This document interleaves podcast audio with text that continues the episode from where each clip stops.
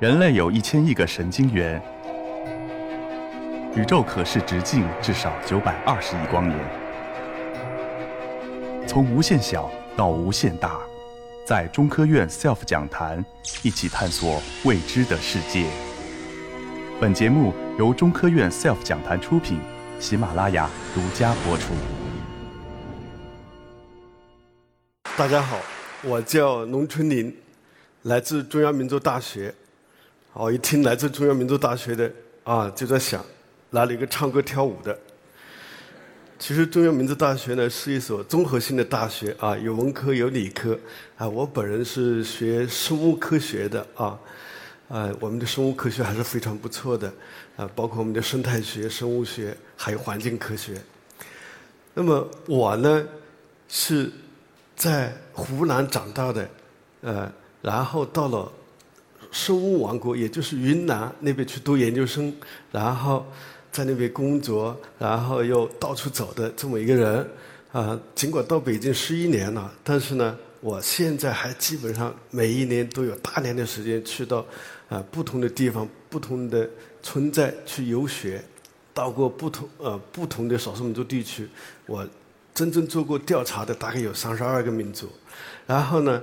我自己主要是把民族生物学、把这个抢救和评价这些传统生物知识作为我们的工作。啊，前一段时间的话呢，有一个微信的一个小程序，就是来记录你的足迹。那我看了一下，我把全国都跑遍了，呃，也去过不同的国家和地区。那为什么把这个放上来呢？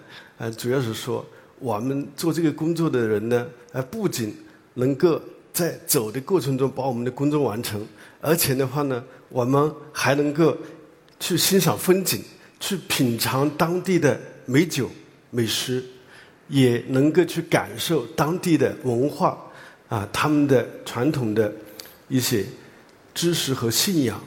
我有很多的这个不同民族的朋友啊，比如说在这里。有我们基洛族的朋友，每次我一到基洛山，到云南省西双版纳傣族自治州的基洛山，呃，那些老乡们老远就是说：“哦，你又回来了啊！”我就跟他们说：“哎，我又回来了。”然后跟他们在一块聊，向他们学习。我也很喜欢跟他们拍照，为什么呢？因为我跟他们拍照，我更自信，因为我皮肤比他们白一点，他们比我更黑一点。当然，黑是很健康的一种表现啊，黑是很健康的表现。我也和很多的其他的民族，比如说苗族，呃，跟他们在一块啊，这个吃饭呀、聊天呀，然后一起去干农活，一起去一起去做事情。然后在贵州的黔东南苗族侗族自治州从江县有一个村子叫巴沙，这个“巴”字写不出来，就写成一个“八”字在这里。这巴沙这个呃村子，这里的这个苗族同胞，他们非常的特殊。怎么个特殊法呢？你看他们的这个呃穿的衣服，还有这个发型都非常的酷。呃，为什么这样呢？不是说最近他们才学我们城里面的做法，其实他们几百年世世代代就这样的。他是为了来。这个来欢迎我这个老朋友去了，他穿了一件新衣服，但这新衣服这个肩膀上面有一个非常新的一个补丁，然后，这个发型也非常的特别，呃，他刚刚把这个头发剃了，这个头顶上的这个头发留着，然后用这个镰刀，不是剃刀，是镰刀，啊，把这个头发这个剃了。当然在这里我不讲他们。这样的非常特殊的这个呃服饰，他们的这个发型，而是讲他们对当地的一草一木都非常的熟悉。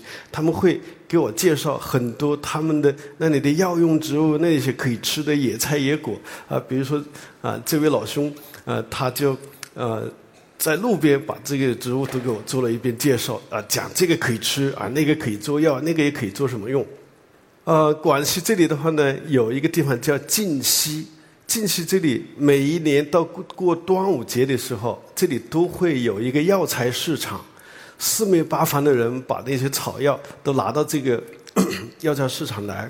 那么我在那个地方大概过了七八个端午节，所以跟当地的很多的呃这些懂草药的这些人在市场上进行交易的这些呃年纪比较大一点的懂得很多的这些人，呃他们就很熟悉了。他一他们老板就说：“哎，你又来了，你又来了。”呃，我就说 我来跟你们学习，因为确实他们能教会我很多东西，教会我很多东西。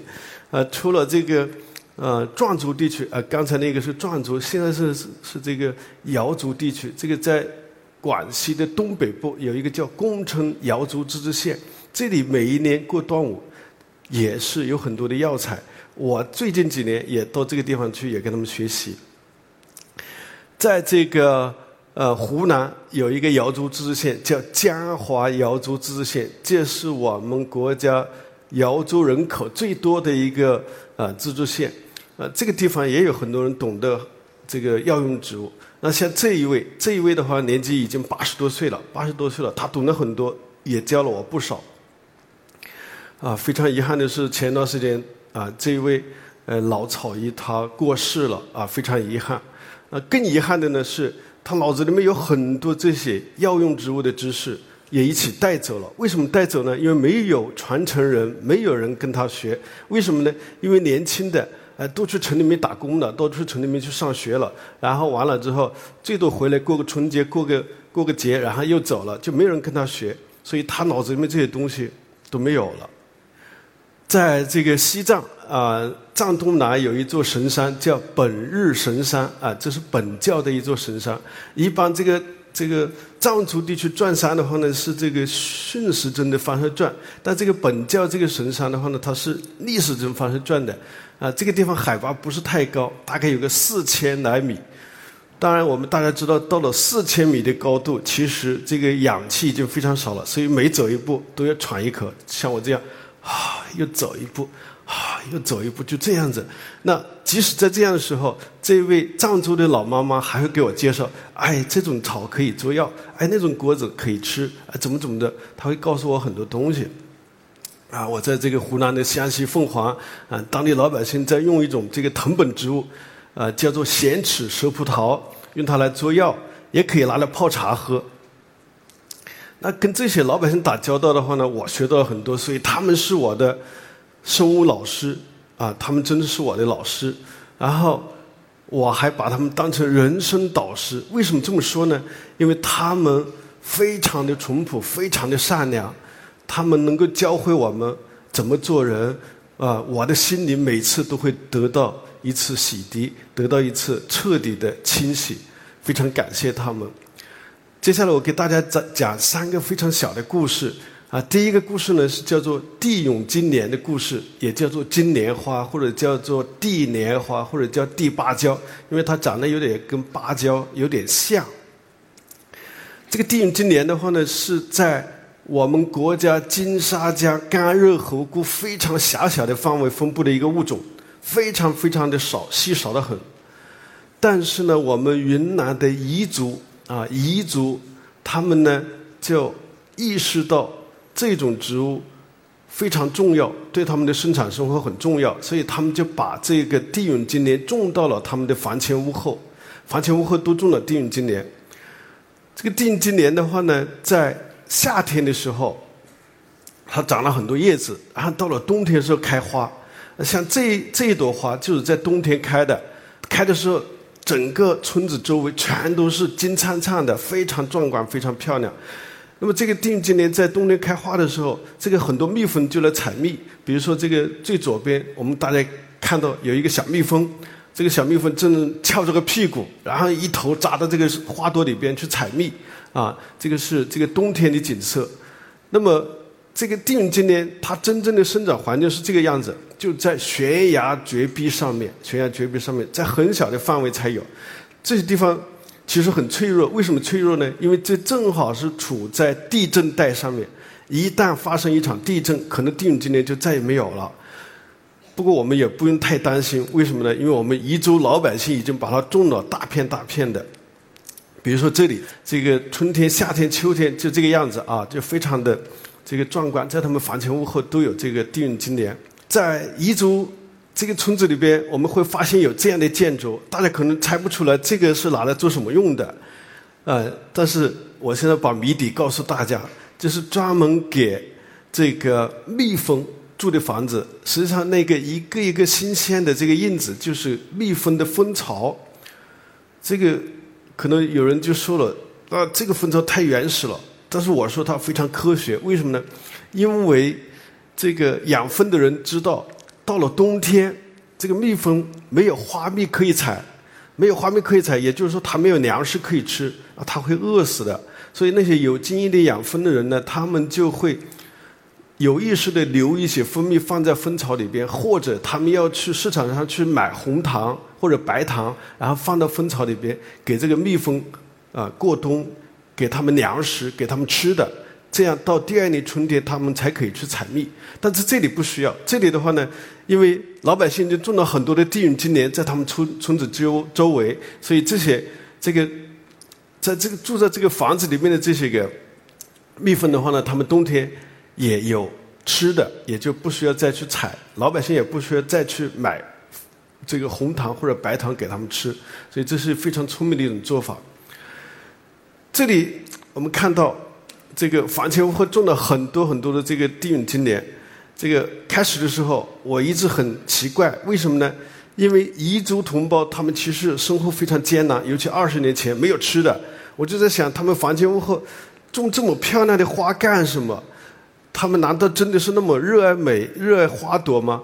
呃，开始的时候我也这么这个怀疑，后面好不容易问，他们才回答，怎么回答呢？就说。这个地允金莲我们是拿来喂猪的，就拿来喂猪的。那这个我脑子里面又在想，这个地方的猪可以吃的东西太多了，有野菜，有野草。你看这一头猪，它吃这个野草吃的很开心的样子。他们用地允金莲来喂猪，我一直没想明白。后面彝族老百姓又告诉我，这个地允金莲喂猪啊，这个猪长得很快，这个猪吃了这个地允金莲，那个肉也很香。那我带着这个疑问，我就把这个地允金莲就拿回实验室，拿回实验室来看。那其实非常简单，就看这里边的化学成分，看它们的营营养元素，这个很简单。所以我们一看这里边的蛋白质，这里面的维生素 C，还有这里面的微量元素，包括铁啊、锌啊这样的元素，确实非常高。那我们稍微懂一点点饲料的人就知道，这个衡量一个饲料。呃，饲料它的质量最重要的一个指标，那就是它的蛋白质的含量。蛋白质的含量，那我们一看，这个来喂猪的这些，它的地允金莲的假茎、它的叶子、它的花，这个蛋白质的含量远远高于我们大家都知道的大白菜。我在这里拿这个大白菜来做比较，是由于我们大家都非常熟悉它，而且确实我们经常吃它也很好吃，尤其在这个彝族地区。这个大白菜长得非常好，因为这个这个地方海拔也比较高，所以周围的尤其城市里面的人就很喜欢吃这个彝族地区的大白菜，比如说像昆明的、像丽江的这些城里面的人，所以在这里我就把这个大白菜和地允金莲来做一个对比，结果叫做是没有比较就没有伤害，一比较这个大白菜的蛋白质的含量远远不如地允金莲的里边的这个蛋白质的含量。那这个坊间有一个说法，就是啊，漂亮的女生啊，被长得不怎么帅的男生追到了，啊，其他人酸溜溜的，就是说这个好白菜被猪给拱了。但在这里，这个猪拱的肯定不是大白菜，一定是地涌金莲，因为地涌金莲确实是比大白菜好。对于我们来说，除了老百姓用这个地涌金莲来喂猪，用这个地涌金莲来作为这个蜜源植物。我们还发现，老百姓的这种做法，对我们的生物多样性起了一个非常重要的保护作用。为什么呢？因为它有用，因为它能够为我们的老百姓的生产生活带来收益，所以我们老百姓很喜欢它。这个也在客观上保护了这么一个非常稀罕的、非常珍贵的，只是分布在我们中国云南和四川之间悬崖绝壁上的这么一种。稀有的植物，所以我们老百姓这种聪明才智是值得我们非常、非常学、呃值得我们学习的。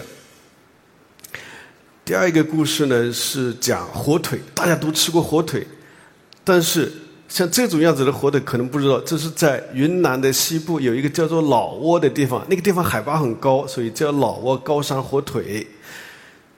这个老挝火腿在不同的年份，你就会发现这个上面长很多毛。是不是啊？有白色的，有绿色的，有黑色的。这毛看起来，其实心里面感觉还是有一点点发嘀咕。可是把它做成一盘菜的话，那是非常的诱人。说实话，我这口水已经出来了。我一个人可以吃上一一大半盘，甚至一盘，因为它的味道非常好，很有那个真正的那个火腿的香味，有它的那种特殊的风味。但吃完之后，心里面还是有点不踏实。为什么不踏实呢？因为长那么多毛嘛。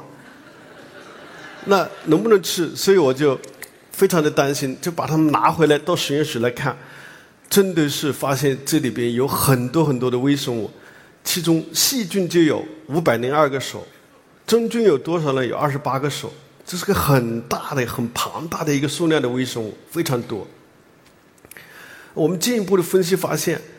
这个老挝火腿的这个味道还跟这个毛还真有关系。这个毛长成什么样子，它的味道还发会发生跟着它这个毛的变化而发生变化，这个很有意思。不过我们做这个研究之后，又有两个更有意思的发现，或者说更重要的发现。一个就是说，我们没有在这个火腿里面看到有任何对人有害的这样的化学物质，也就是说，我们开始以为里面。可能应该有很多毒素，比如说像黄曲霉素这样的对人体有剧毒的这样的一些个化学物质，没有，这个就非常放心了。还另外一个发现也很令我们兴奋是什么呢？这里边有一些对我们人体有利的、有益的一些化学物质，比如说像抗癫痫剂。那么这个结论就非常有意思了，也就是说，虽然外表看起来很可怕，可以说是。看起来有点不太舒服，但你尽管吃，不仅吃不坏你，而且可能还会吃出健康。所以这样来的话呢，这个火腿当然就非常的受欢迎了。这个我们做了这个工作之后，不只是火腿受欢迎，有一种生物它也更受欢迎了。这种生物呢是猪，但不是一般的猪，它是高黎贡山猪，是猪的一个品种。这一个品种。只是分布在云南的最西边的一个叫做高黎贡山山脉的这个地方，这个数量非常少，而且它产量很低。为什么呢？它也就是长那个一百来斤，不像有一些猪可以长几百斤，很大很大的一一头猪。啊，这个就长个一百来斤，因为它肯定是比不过那些可以长几百斤的那些猪，可以卖一一头猪可以卖个几千块钱。但现在这个老挝火腿，这个。销路好了，大家就要来养这个猪。为什么呢？因为这个猪做出来的老挝火腿才是品质最好的，所以当地政府、当地的企业、当地的老百姓也就有积极性了。这样一来的话呢，我们这一这一个比较特殊的品种的猪也就慢慢的发展了，也是事实上也就保护了这么一个猪的品种。再讲一个小故事，叫做长毛骨。长毛谷是什么呢？在当地其实也叫长毛红谷，实际上是那个毛有点长，所以叫长毛。这个是在什么地方种呢？是在云南省怒江傈僳族自治州南平白族普米族自治县的叫做白白族拉玛人社区种的。拉玛人呢是白族的一个支系，这个地方也只是种了二百亩。二百亩对于一个农作物来说是一个非常非常小的一个数字，为什么呢？假如说第二年、第二、第三年不种，啊，这个品种就完全消失了，就没有了。啊，这个其实是我们很担心的。但越是担心这个事情，就越会发生。为什么呢？因为它产量低，产量低的话呢，就很多的人，包括政府部门，包括当地的农业推广部门，就希望他们能够种高产的、这个产量很高的这样的水稻品种。那一旦一推广，这个品种就没有了，所以我们就非常担心，因为很多的品种其实我们并没有意识到它的重要性之前，它就消失，这个是不应该的。那我们就向当地老百姓了解，当地老百姓就说：“哎，这个品种很好的，这个长毛骨啊，在这上面我们就看到这个马很长，啊，所以叫长毛骨。啊，这个长毛骨非常好，这个呃，我们不需要这个呃。”施化肥、施农药，啊，也不需要去管理，而且这个种起来我们也很简单，而且我们也喜欢吃，有很多很多的理由，他们其实不愿意种两种，但是呢，产量确实不高。在这个时候，我们就做了一些工作，做了之后，我们就发现这个长毛谷确实有非常好的、非常优异的一些特性，啊，比如说它这个耐寒冷，维生素的含量高，膳食纤维含量高，它的遗传多样性非常丰富，这个就非常好了。它遗传多样性很丰富，那么这样的一些个特性，那老百姓或者说是其他的一些人，像我们在座的我们线上的这些公众就会很感兴趣了。所以这样一来的话呢，这个老百姓也就踏实一点。在这里我放出一张图来，这里边有一位小朋友，小朋友的话呢，嘴里面长了溃疡，他我们去的时候他在哇哇大哭，然后我就跟他妈妈说。你去拿一只碗装一点水，啊，当然这个水是可以喝的。然后抓一把长毛谷的米放到这个水里面泡一会，然后给小朋友喝了之后，可能第二天、第三天他这个溃疡就好了，就没事了。呃，因为当地买不到药嘛，因为那个离离城市都是几几十公里，呃，而且是没有什么好的路可以走。那确实第二天、第三天小朋友就没事了。那么由于有这么好的一个特点。所以当地的这个呃企业，这些负责人也很聪明，他们非常聪明，他们就抓住了这一点，所以就这个把这个长毛谷这个产品这个米就推到了外边，那外边的话呢，当然就有一个很高的一个市场价，这样的话呢，这个价格就提升了。那么这个长毛谷这个。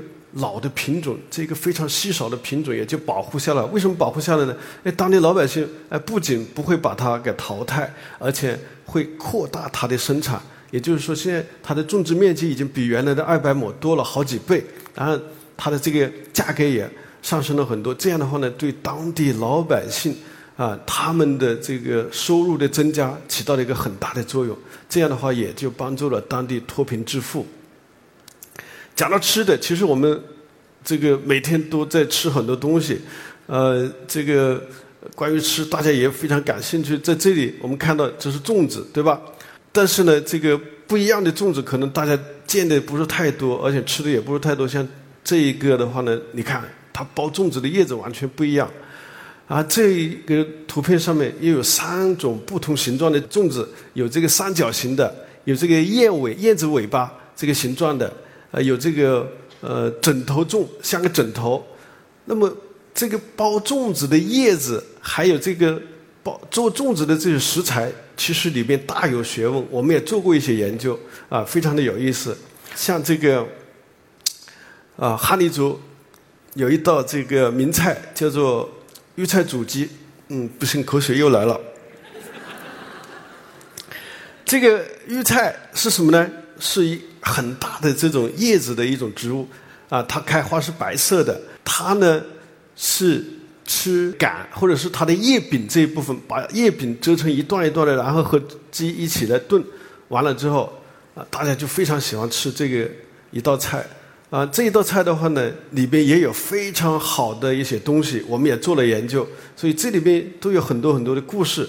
这个一桌子上面全都是好吃的。